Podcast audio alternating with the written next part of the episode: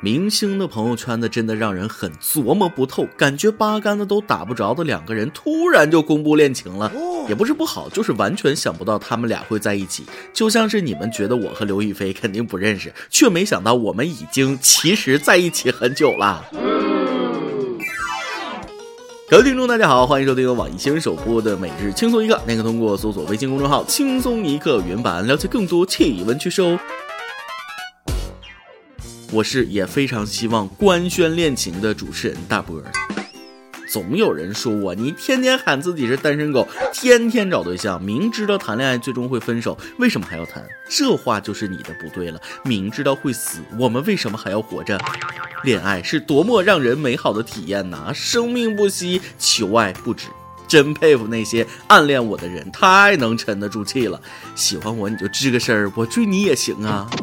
秋天那就是恋爱的季节，甜蜜的季节，吵架的季节，分手的季节。如果熬过来了，我们就能一起看雪。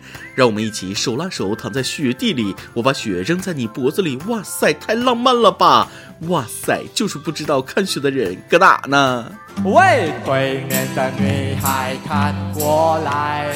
看过来看过来，不要被我的样子吓坏。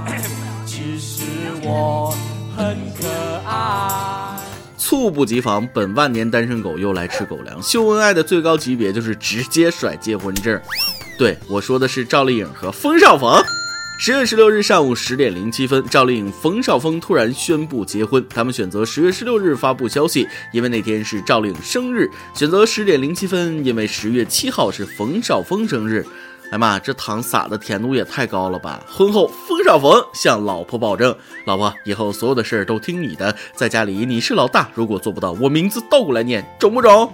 冯绍峰，冯绍峰，没毛病。这事儿有多火，新浪微博都宕机了。微博宕不宕机是检验一个明星是不是真火的最好指标。冯绍峰，冯叔可以说是撩妹圣手了。他的前女友们只是公开的，你们听听，杨幂、倪妮、林允都是顶级流量小花了。再加上现在的媳妇赵丽颖，冯叔希望你可以写一本书，题目我都替你想好了，就叫《论如何追女生》。我先预定十本，谢谢。冯绍峰十分丰富的情史，加上是顶级富二代，这让赵丽颖粉丝对他非常不放心，对他又是警告又是威胁的。这是公布婚讯之后，赵丽颖粉丝给冯绍峰的留言，你们感受一下。虽然一直觉得你有点渣，但是既然丽颖选择了你，就觉得你应该不是网上爆料的那样，不准欺负她，好好对她，听到了吗？希望你对颖宝好，我们的颖宝不能受委屈，不然打爆你狗头。你要是在外面有一点绯闻，绝对不会放过你，我头都给你拧下来。你要是感觉领不好，就把你炸至两面金黄，打爆狗头，把头拧下来，炸至两面金黄。赵丽颖粉丝可以说非常刚了，实力护主。话说赵丽颖赶在事业最巅峰选择结婚，目测是真爱了，祝福吧，祝福吧。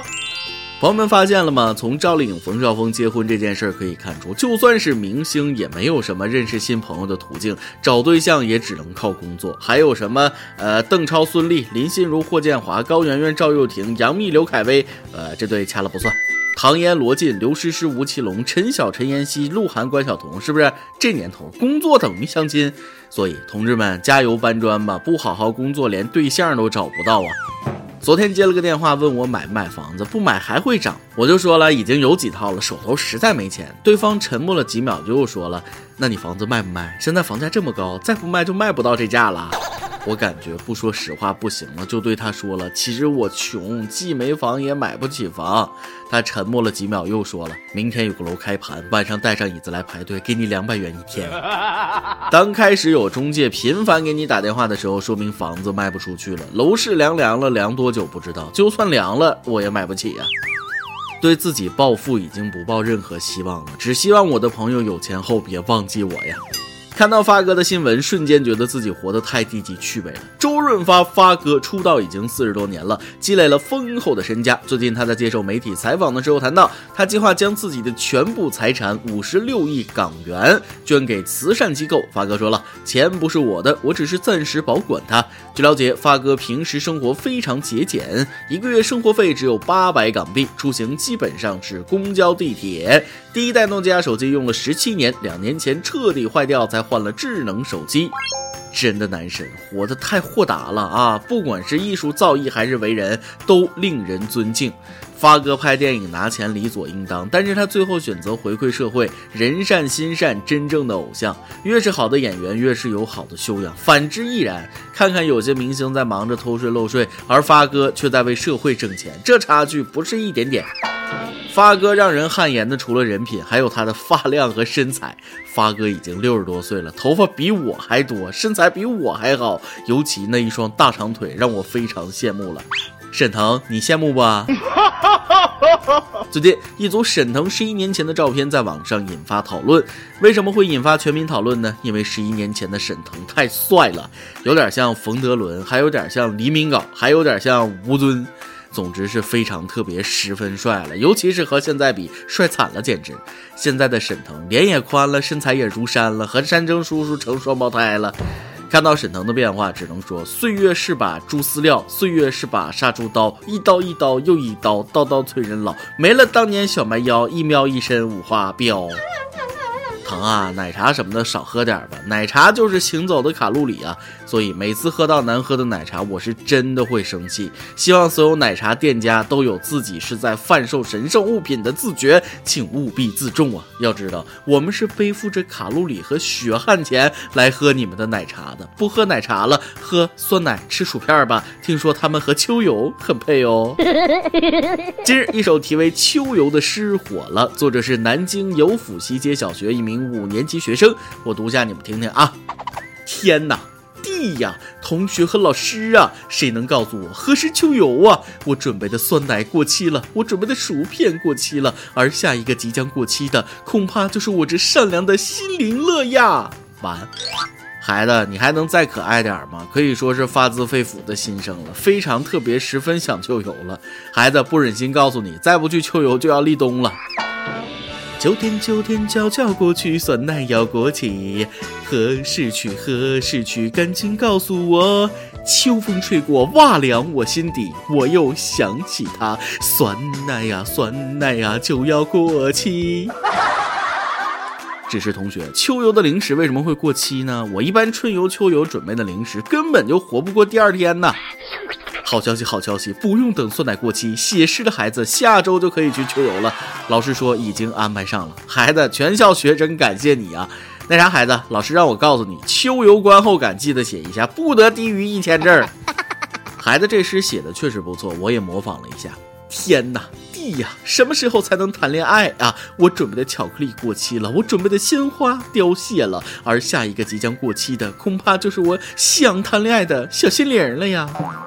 天呐地呐！现在婚闹都开始用灭火器了吗？吓得我想结婚的心灵也要过期了，真事儿。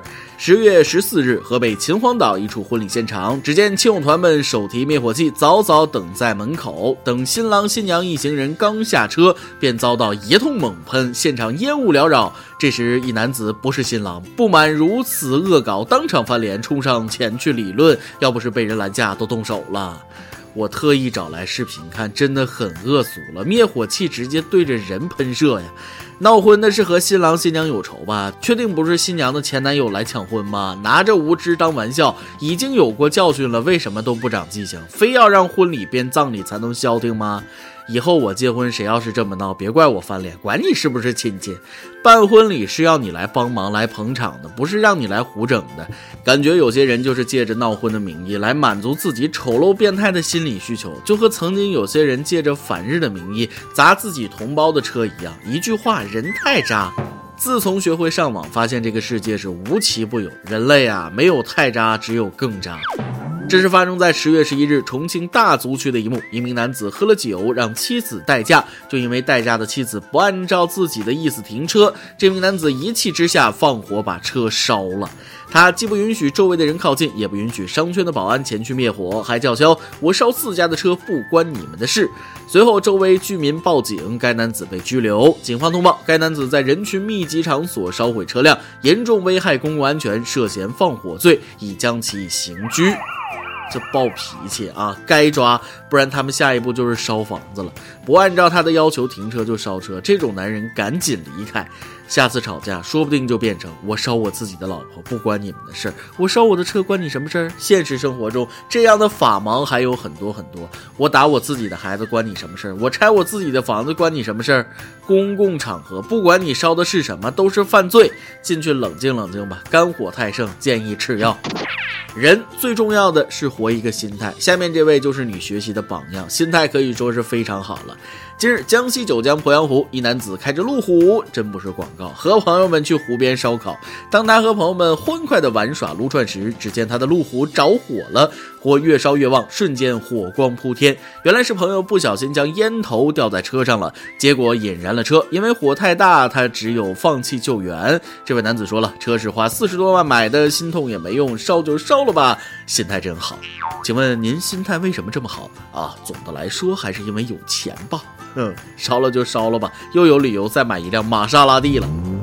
有钱人的生活千姿百态，没钱人的生活大致相同。大家都别闲着啊，赶紧趁大火把串儿都拿来，也尝尝汽车烤出来的羊肉串是啥味儿。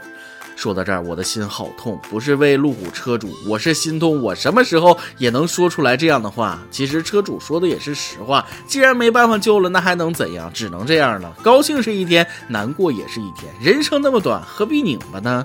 顺其自然，该吃吃，该喝喝，该玩玩，该乐乐，来喝。今天你来阿榜跟天下榜，咱们上期问了，不管好事坏事，你和你的邻居都发生过哪些难以忘怀的事儿呢？微信网友陈梦平说了一件坏事，他说了，在老家旁边邻居是我爷爷的亲兄弟家，但是关系一直很不好。小时候亲眼看到他们家人打我爷爷，虽然是很亲的关系，但从不来往。小时候那个奶奶把他家的垃圾倒到我家门外面，我看到了，铲起来直接丢到他家客厅里去了。后来呢？后来呢？我非常想知道后续啊！妹子，你太刚了，嫉恶如仇，不错。其实大部分邻里都是非常和谐友好的。比如微信网友公子小白说了，天天去邻居家蹭吃蹭喝，后来再去敲门，楼上的阿姨下来说他们搬家了，是不是被你吃走的？